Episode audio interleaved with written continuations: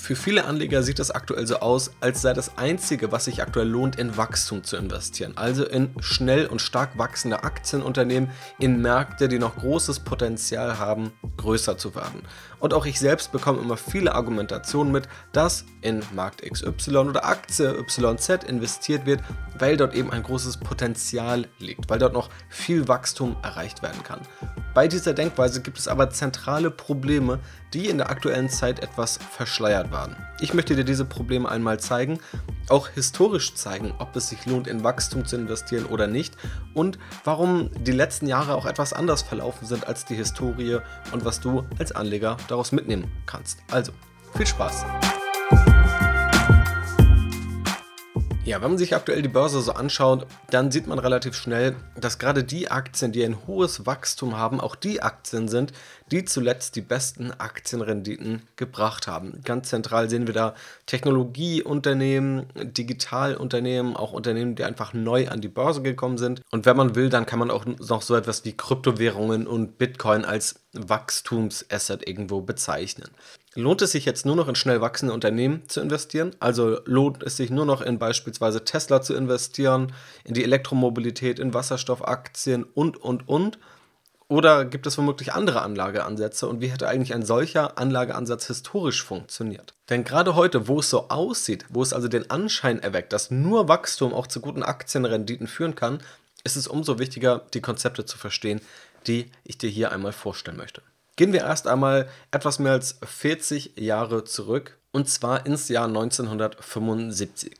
Und wir schauen uns jetzt unterschiedliche Transportmittel an. Einmal den Transport über die Straße, dann per Flugzeug und dann per Zug. Und wir schauen uns jetzt mal an, wie die Wachstumsraten sich bis heute entwickelt haben. Am schwächsten gestiegen, sowohl im Personenverkehr als auch im Frachttransport, ist eben der Zugverkehr. Dann an zweiter Stelle haben wir den Straßenverkehr und am stärksten gestiegen ist der Flugverkehr. Um mal den Flugverkehr zu vergleichen mit dem Zugverkehr, sehen wir, dass der Flugverkehr um 260 Prozent im Frachttransport gestiegen ist im Vergleich zu heute. Der, der Zugverkehr bzw. der Frachttransport per Zug nur um 213 Prozent, also etwas weniger. Der Personenverkehr, da wird das Ganze noch deutlicher. Und zwar sind es 438 Prozent im Flugzeug und 66% Zuwachs beim Zug. Also der Personenverkehr im Flugzeug hat sich mehr als verfünffacht, der Zugverkehr hat sich nicht mal verdoppelt. Das Ganze sind übrigens Zahlen vor der Corona-Pandemie, um das hier auch wirklich vergleichbar zu machen. Das sind also die Wachstumsraten. Nach der Logik, dass Wachstum zu höheren Aktienrenditen führt, müssten wir jetzt natürlich davon ausgehen, dass Flugzeugaktien, dass Flugzeuggesellschaften die besseren Investments waren.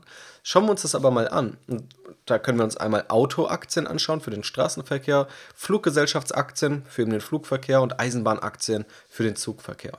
Wenn du also 1975 1000 US-Dollar investiert hättest, dann hättest du mit Automobilaktien heute 12.600 US-Dollar, mit Fluggesellschaftsaktien 12.700 US-Dollar und mit Eisenbahnaktien, also dem am schwächsten gewachsenen Transportweg, 334.000 US-Dollar. Du hättest also das 26-fache Endvermögen und das, obwohl Eisenbahnaktien von allen drei Verkehrsarten mit Abstand am schwächsten gewachsen sind. Und das ist natürlich ein plakatives Beispiel, das eben genau dieses Konzept erstmal verdeutlichen soll. Nur weil etwas stärker wächst, heißt es nicht, dass dadurch auch größere oder bessere Renditen entstehen. Wer 1975 richtig vorhergesagt hätte, dass Flugzeuge das größte Potenzial haben, dass es ein großer Wachstumsmarkt ist, der hätte recht behalten. Es wäre aber trotzdem nicht die beste Investition gewesen. Warum das so ist, dafür gibt es unterschiedliche Gründe generell dieses Prinzip, was jetzt etwas plakativ vielleicht durch dieses Transportwegbeispiel rüberkommt, haben wir natürlich auch schon in Studien untersuchen können. Und da unterteilt man das Ganze gern in sogenannte Growth-Aktien, also Wachstumsaktien, und Value-Aktien, also direkt übersetzt werden es Wertaktien oder werthaltige Aktien. Letztendlich sind Growth-Aktien eher Aktien, die stark wachsen und die auf Basis der aktuellen Erträge eher teuer bewertet sind. Heute fallen darunter beispielsweise Tesla oder viele Technologieaktien wie Shopify beispielsweise. Und dann haben wir Value-Aktien, die eher langsam wachsen, die vielleicht auch temporär ein paar Probleme haben, die dann auf Basis der aktuellen Erträge eher günstiger bewertet sind oder günstiger bewertet aussehen. Das Ganze konnte man natürlich vergleichen über viele Jahrzehnte. Seit 1928 gibt es da beispielsweise im US-amerikanischen Aktienmarkt ganz gute Studien. Und da hat die Value-Gruppe, die Growth-Gruppe, um durchschnittlich 4,5% Rendite pro Jahr geschlagen. Das Ganze wechselt sich immer mal ab. Es gab immer mal Phasen, wo die Wachstumsaktien im Vorteil waren, aber im Durchschnitt konnten wir das eben feststellen. Spannend ist da noch zu sehen, dass gerade die letzten Jahre und auch so die letzten zwölf Jahre eine historische Ausnahme darstellen, weil Wachstumsaktien noch nie so stark waren wie eben in den letzten zwölf Jahren im Vergleich zu Value-Aktien. Die Gründe dafür werde ich dir auch gleich nochmal zeigen. Da gibt es unterschiedliche Hypothesen und die möchte ich dir einmal vorstellen, warum gerade die letzten Jahre womöglich etwas anders waren als die Zeit davor. Auch Christian Kirchner hat 2017 für die Kapital geschrieben und das Ganze so ein bisschen ausgewertet. Also geguckt, was waren eigentlich 2007 so die Megatrends, wo haben die Leute gesagt, das sind Wachstumsmärkte. Und zehn Jahre später, was waren denn die Renditen in diesen Märkten? Er hat als Wachstumsmärkte festgestellt, Rohstoffe, die BRIC-Staaten, also Brasilien, Russland, Indien und China, Infrastruktur, erneuerbare Energien, Wasser, Klimawandel, Nachhaltigkeit und Schwellenländer. Im Nachhinein kann man, glaube ich, sehr, sehr schnell und einfach sagen, das sind alles auch aus heutiger Sicht Wachstumsmärkte und da würden wir sagen, all diese Märkte sind gewachsen. Er hat das dann nach zehn Jahren wieder betrachtet und unterschiedliche Indizes rangezogen, beispielsweise den MSCI Global Climate, der eher auf den Klimawandel abzielt. Der ist um 1 Prozentpunkt pro Jahr schlechter als der Durchschnitt, also der MSCI World, der normale durchschnittliche Aktienindex, abgeschnitten. Das gleiche gilt für den MSCI Infrastructure, für den MSCI Emerging Markets, für den MSCI BRIC, für den MSCI Commodity Producers, also der Rohstoffhersteller. Es gilt ebenfalls für den MSCI Global Alternative Energies Index, der sogar um 10 Prozentpunkte pro Jahr schlechter abgeschnitten ist als der normale MSCI World. Und das gilt auch für den SP Global Water, der um etwa 2 Prozentpunkte schlechter abgeschnitten ist. Es gibt noch einen MSCI Index für nachhaltige Investments. Dieser ist der einzige aus seiner Liste, der etwas besser abgeschnitten ist, und zwar um 0,3 Prozentpunkte pro Jahr. Eins ist da jetzt schon klar zu erkennen, der Großteil der Trendbranchen hat nur unterdurchschnittliche Renditen geliefert. Anleger, die also 2007 diese Trends erkannt haben, hätten nach zehn Jahren eine unterdurchschnittliche Performance erreicht. Das sind jetzt ein paar Anhaltspunkte, die wir nehmen können, um zu verstehen, warum das Ganze so der Fall ist. Dazu muss man übrigens auch sagen, 2007 wurde von sehr wenig Menschen beispielsweise erkannt, dass Technologieaktien und auch Digitalunternehmen noch ein so großes Potenzial haben. Da war man noch etwas ja, wahrscheinlich verhalten wegen der Dotcom-Blase, wo also 2001 bis 2003 viele Technologieunternehmen ziemlich überbewertet waren. Und deshalb hatte genau das damals kaum jemand auf dem Schirm, was natürlich aus heutiger Sicht dann der stärkste Wachstumsmarkt war und auch dazu geführt hat, dass dann über die letzten Jahre diese Wachstumsaktien tatsächlich sehr, sehr gut abgeschnitten haben. Schauen wir jetzt einmal auf die Mechanismen dahinter. Warum schneiden Trendaktien, Wachstumsaktien denn in der Regel oder im Durchschnitt schlechter ab als Value-Aktien? Und selbst wenn wir jetzt gar nicht unbedingt sagen wollen, dass das eine besser ist als das andere, ich werde das am Ende natürlich nochmal einordnen und auch sagen, wie ich damit umgehe, aber warum gilt einfach diese These nicht, dass man sagt, dieser Markt ist ein Wachstumsmarkt, deswegen investiere ich dort, deswegen erwarte ich dort eine bessere Rendite als im Durchschnittsmarkt zu erreichen. Was ist eben die Schwierigkeit an dieser These? Dafür gibt es drei Gründe. Zum einen, an der Börse wird die Zukunft gehandelt, nicht die Gegenwart und da spielt auch ganz zentral der Prävalenzfehler und auch die sogenannte Base Rate Fallacy eine Rolle. Keine Sorge, ich erkläre dir gleich genau, was dahinter steckt. Erstmal müssen wir verstehen, an den Aktienmärkten wird nicht die Gegenwart gehandelt, sondern die Zukunft. In den Aktienmärkten ist also nicht der heutige Gewinn enthalten, sondern die Erwartung auf den zukünftigen Gewinn.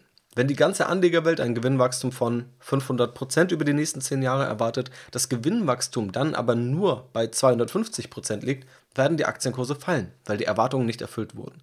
Es geht beim Investieren in Wachstumsaktien, Trendaktien, Zukunftsmärkte also nicht nur darum, dass irgendwie Gewinne gesteigert werden, sondern vielmehr darum, die heute schon bestehenden Gewinnerwartungen zu übertreffen. Offensichtlich sind die Erwartungen an diese Aktien also oft so hoch, dass sie ihnen kaum gerecht werden können oder nicht mehr viel Potenzial für das Übertreffen dieser Erwartungen bieten, was Grundvoraussetzung ist für überdurchschnittliche Renditen. Natürlich könnte man aber auch das Gegenteil annehmen, also sagen, Wachstumsaktien haben tendenziell zu niedrige Erwartungen, also Anleger haben zu niedrige Erwartungen an diese und überraschen dann positiv und würden dann überdurchschnittliche Renditen liefern. Da kann man sagen, prinzipiell ist beides möglich, prinzipiell kommt auch beides vor. Die Historie zeigt aber eher, dass die Erwartungshaltung zu hoch ist bei solchen Trendaktien, bei solchen Wachstumsthemen.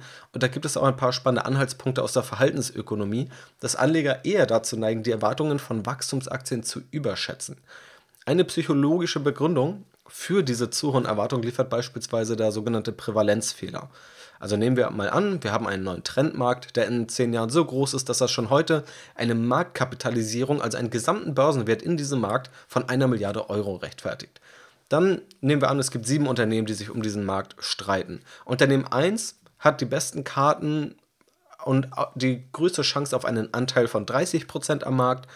Unternehmen 2 wird wahrscheinlich einen Anteil von 20% bekommen und die fünf restlichen Unternehmen eine Wahrscheinlichkeit von jeweils 10%. Die rationale Bewertung wäre jetzt, dass man das Marktvolumen nimmt, die Anteile eben aufteilt, also Unternehmen 1 bekommt 30% an einem Markt, der eine Milliarde wert ist, also 300 Millionen Euro. Unternehmen 2 dann eben 200 Millionen Euro und alle anderen jeweils 100 Millionen Euro.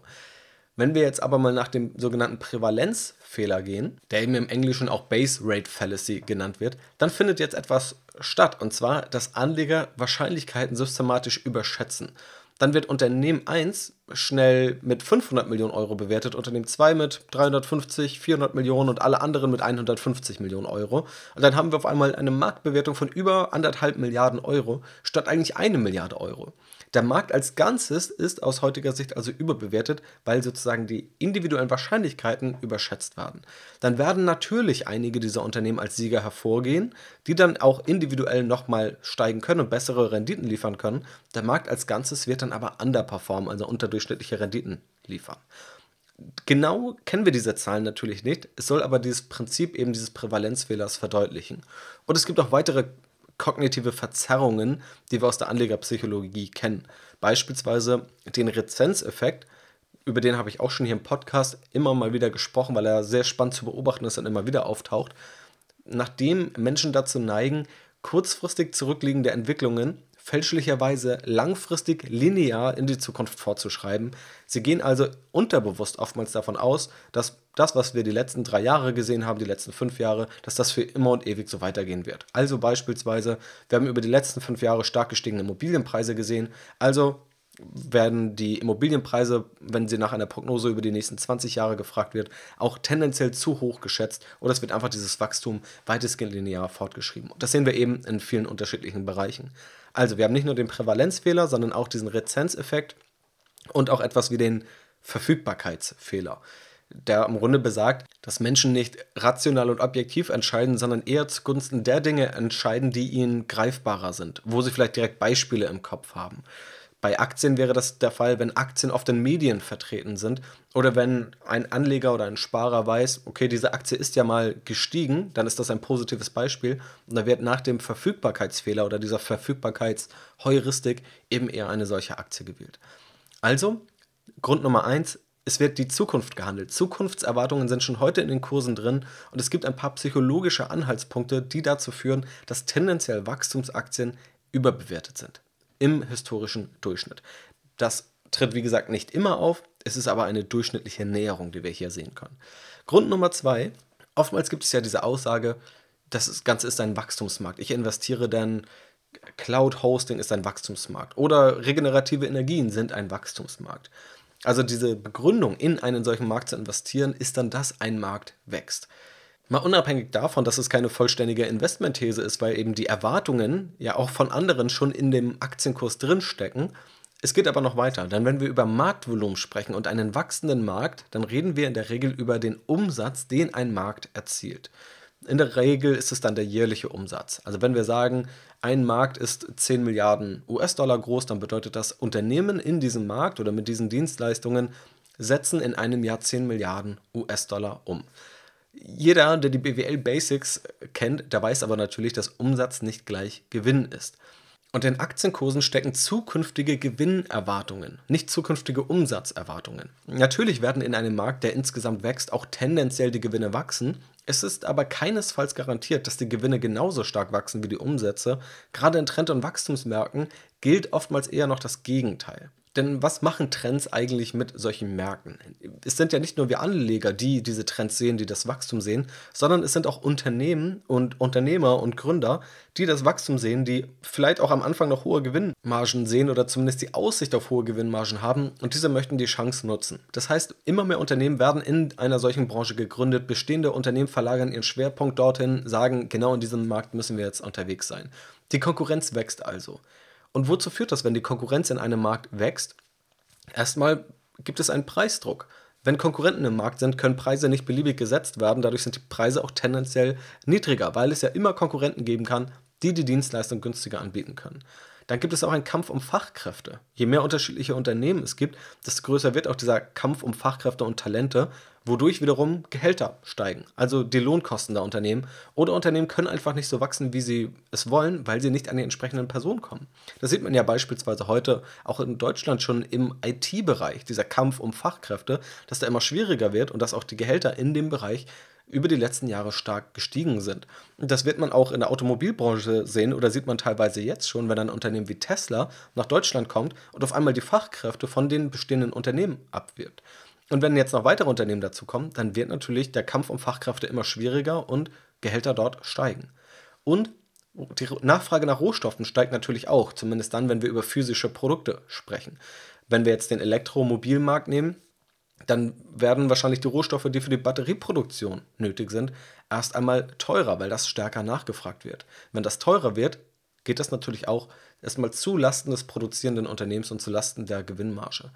Das Ergebnis ist dann also, Trends und Wachstum ziehen Unternehmen an, was dazu führt, dass in einem solchen Markt die Preise sinken und die Kosten tendenziell steigen. So, wenn Preise sinken, Kosten steigen, dann senkt das erstmal die Gewinne, drückt also die Gewinnmargen und kann auch einige Unternehmen dauerhaft in die Verlustzone drücken, die dann sogar komplett pleite gehen. Also da haben wir dann auch wirklich Anleger, die trotz dessen, dass ein Unternehmen in einem Wachstumsmarkt ist, einen Komplettverlust hinnehmen müssen. Und wenn wir das jetzt theoretisch weiterdenken, dann können wir sagen, da wo hohes Wachstum und hohe Gewinnmargen langfristig in Aussicht sind, da wird der freie Markt oder die Marktwirtschaft so lange dafür sorgen, dass andere Unternehmer das auch sehen, in diesen Markt strömen, bis die Gewinnmargen auf ein normales Niveau gesunken ist oder der Markt sich irgendwann nach einem harten Kampf ja sozusagen gesättigt hat oder normalisiert hat. Auch politische Einflussnahme kann in so einem Markt eine Rolle spielen. Wenn ein Markt beispielsweise von den Chinesen erobert werden soll. Wenn also der chinesische Präsident sagt, nein, das ist ein Markt, den, da möchte ich, dass die Chinesen den gewinnen, dass das massiv subventioniert werden kann zulasten anderer Unternehmen. Und wenn man sich mal beispielsweise anschaut, wie Solarunternehmen auch abgeschnitten haben, ich habe ja den Index bereits genannt, der 10 Prozentpunkte pro Jahr dem Markt unterperformt hat in den zehn Jahren nach 2007, dann hat man eben auch genau das gesehen. Also viele dieser Effekte hat man genau dort gesehen. Obwohl der Markt stark gewachsen ist, haben eben genau diese Probleme dazu geführt, dass viele Unternehmen pleite gegangen sind, was natürlich auch die Anlegerrendite runterzieht. Und der dritte Grund, es gibt einen gefährlichen Zirkelschluss. Wir können uns ja mal die Frage stellen, wann erkennen wir einen Wachstumsmarkt und einen Trend überhaupt als solchen?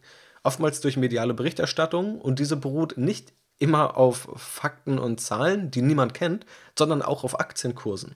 Deshalb ist es ein großes Problem, dass Trendbranchen oft erst dann als solche erkannt werden, wenn die Aktienkurse schon auf das eben beschriebene Niveau gestiegen sind. Der große Trend an den Aktienmärkten ist also oftmals schon längst vorbei, bevor die Anleger dann davon profitieren können.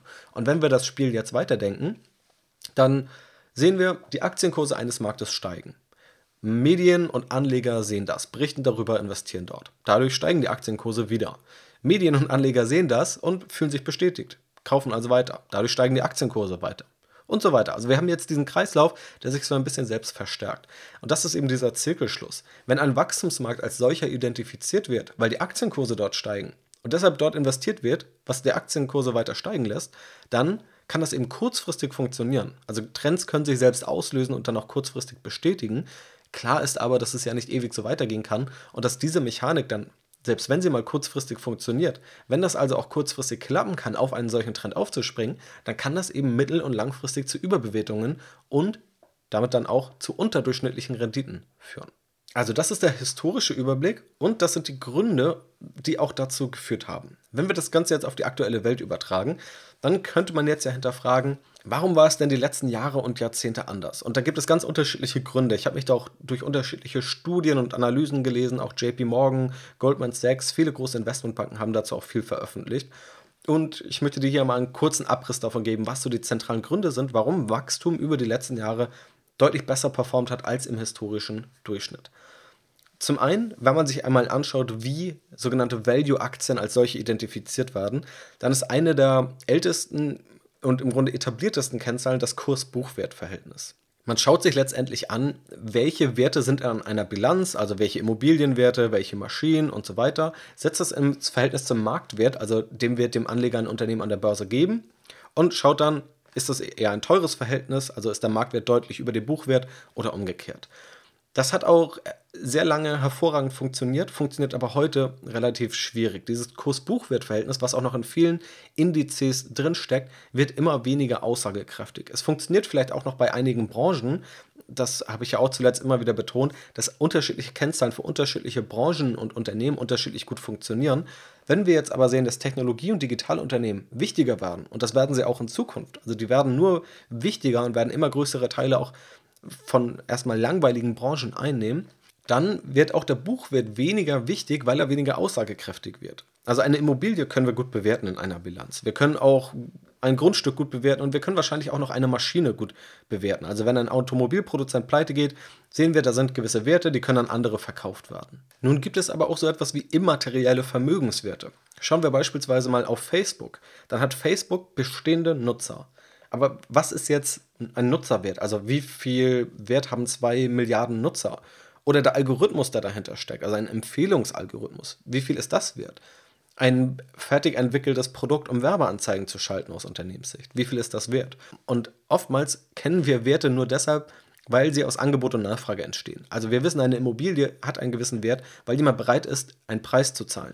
Wie ist es dann aber bei Facebook? Wer zahlt dann für die Facebook-Nutzer welchen Preis oder für einen Facebook-Empfehlungsalgorithmus? Das ist viel schwieriger zu greifen und deswegen ist eben auch der Buchwert viel schwerer zu greifen und es gibt auch Untersuchungen im S&P 500 von 75 bis 2018, die eben zeigen, dass anteilig 75, 85 noch die ja, die greifbaren, also die materiellen Vermögenswerte überwogen haben, dass jetzt aber über die letzten zwei oder fast schon drei Jahrzehnte mit deutlichem Abstand heute diese immateriellen Vermögenswerte, also solche Algorithmen oder auch Patente, immer, immer wichtiger werden.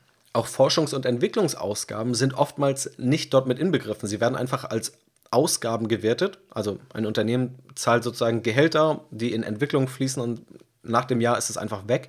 Tatsächlich sind das ja aber Vermögenswerte, also auf denen auch jetzt Unternehmen Fuß fassen.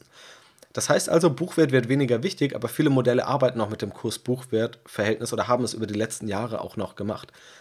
Wenn wir jetzt noch einen Schritt weiter gehen, dann gibt es auch als andere Kennzahlen ja Gewinne und dann liest man auch oft Schlagzeilen. Da habe ich letztens erst nochmal einen Beitrag von 2015 gesehen, wo Amazon kritisiert wurde, weil es ein Kurs-Gewinn-Verhältnis von 1000 hatte. Also man zahlt das tausendfache der Gewinne.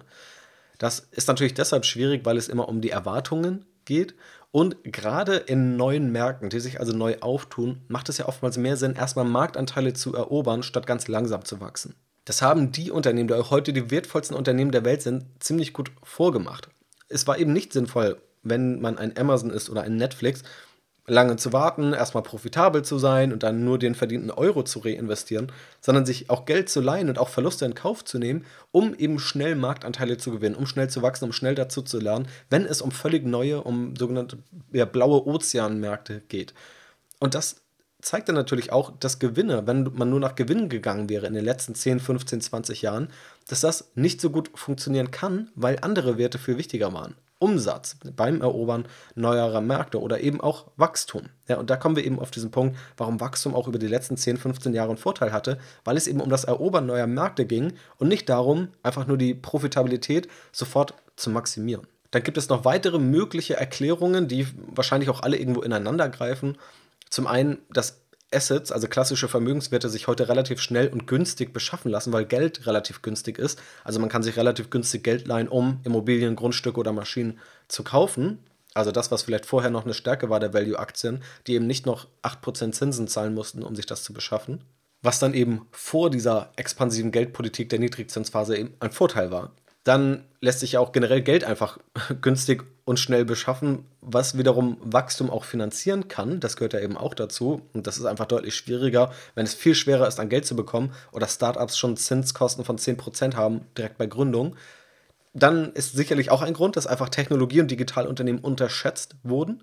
Dass man also die Dotcom-Blase gesehen hat, dachte, okay, Internetunternehmen, das ist ja irgendwie doch nichts. Und dann sind die Kurse eben massiv in den Keller gerauscht. Da hat sich erstmal jahrelang keiner mehr rangetraut. Auch Fonds haben das gemieden, weil ja auch Privatanleger die Fonds sonst nicht gekauft hätten. Und dass diese Unterschätzung einfach dazu geführt hat, dass wir jetzt doch auch noch sehr starke Renditen in dem Bereich gesehen haben und aktuell immer noch sehen und womöglich auch eine neue Welle an Privatanlegern, also an sogenannten Retail-Investoren. Dadurch, dass wir jetzt einen einfacheren Zugang an den Markt haben, durch günstigere Transaktionskosten, dass dadurch auch viele Privatanleger an den Markt kommen, was ja erstmal eine sehr, sehr gute Sache ist. Also wir können nur uns darüber freuen, wenn wir eine stärkere Aktionärskultur gerade in Deutschland haben. Aber wenn natürlich einige dieser Privatanleger nicht diese Mechanismen kennen, die ich beispielsweise hier erklärt habe, dann kaufen sie womöglich nach ihrer Intuition. Und es gibt aktuell für diese Anleger auch keinen Grund, ihre Intuition zu hinterfragen, weil es ja aktuell alles funktioniert, wenn wir davon ausgehen, dass der intuitive Ansatz eben ist, einfach nur Wachstum zu kaufen. Aktuell funktioniert das eben, es wird aber mit allerhöchster Wahrscheinlichkeit nicht ewig funktionieren und nicht ewig ein Patentrezept sein für höhere Aktienrenditen. Tatsächlich gibt es auch einige Analysen und Studien, die natürlich genauso auf diese Entwicklung schauen und sich fragen, woran liegt es, dass Value-Aktien eben schlechter abgeschnitten haben.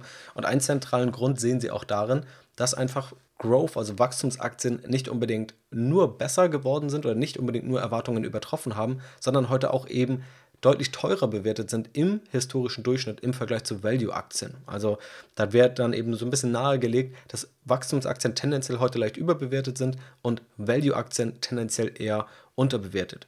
Genau über diese Studien habe ich auch schon im Podcast gesprochen. In der Podcast-Episode ist Value Investing tot. Wenn dich das interessiert, kannst du da gerne nochmal reinhören.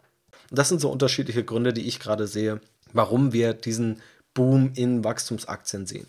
Das muss, wie gesagt, überhaupt nicht schlecht sein. Das hat ja auch über die letzten Jahre sehr, sehr gut geklappt und oftmals kann auch hinter einem, einem Wachstumsunternehmen ein sehr hochqualitativer Wert stecken und in dem Sinne auch weniger Risiko, weil du oftmals weißt, nicht immer, aber in vielen Fällen eben, dass ein Wachstumsunternehmen auch noch in 10, 20, 30 Jahren existieren wird. Und das ist bei Value-Aktien natürlich etwas weniger der Fall. Dort hast du in dem Sinne auch etwas mehr Risiko. Ich habe übrigens auch vor kurzem eine Umfrage auf Instagram gemacht und zwar habe ich dort zwei Aktienkörbe genannt. Den einen, das war der Growth, also der Wachstumsaktienkorb, bestehend aus Tesla, Apple, Tencent und NIO. Und den eher value-lastigen Aktienkorb, bestehend aus Volkswagen, Bayer, Intel und Alibaba. Und gefragt, in welchen Aktienkorb würdest du lieber für die nächsten 10 Jahre investieren? 60% haben sich für den Growth-Aktienkorb entschieden, 40% für den Value-Aktienkorb. Das finde ich schon mal ganz spannend, weil es doch noch weitestgehend ausgeglichen ist, was mich erstmal freut, dass hier nicht nur Follower dabei sind, die einfach blind nur Wachstums Aktien kaufen, sondern dass es hier weitestgehend ausgeglichen ist. Und ich glaube auch, dass der Ansatz, beides zu machen, ein sehr guter Ansatz ist, weil es gibt eben mal unterschiedliche Phasen. Mal schneiden vielleicht Value-Aktien besser ab, mal Wachstumsaktien. Wer beides macht, diversifiziert sozusagen dieses Risiko. Und letztendlich sollte man natürlich auch das machen, womit man sich irgendwo wohler fühlt und kann das dann auch hinsichtlich eher Wachstum oder hinsichtlich Value etwas stärker ausprägen. Es ist auch völlig legitim, das mit ETFs zu machen, also über ETFs auf solche Faktoren zu setzen und die dadurch abzubilden, wenn man eben auf Faktorprämien abzielt oder man sucht sich eben einzelne Aktien und dann sollte man sich sowieso ein bisschen davon entfernen, nur in Wachstum zu investieren oder nur in Value, sondern einfach ein Unternehmen anzuschauen, zu überlegen, was ist dieses Unternehmen wert und wenn daraus eine positive Meinung zu einem Aktienunternehmen resultiert, dann ist es auch ein Kandidat fürs Depot. Trotzdem sollte man da in meinen Augen darauf achten, dass man jetzt nicht nur auf Wachstum setzt, vor allem nicht nur deshalb, weil es über die letzten drei Jahre gut funktioniert hat, und dass man womöglich aber auch nicht nur auf Value setzt, weil man ja eben zwölf Jahre fast, also seit der Finanzkrise in etwa, gerade durch das Verzichten auf Technologie und Digitalunternehmen, wenn man immer gesagt hätte, nein, die sind überbewertet, dann hätte man eben ja zwölf schwierige Jahre gehabt.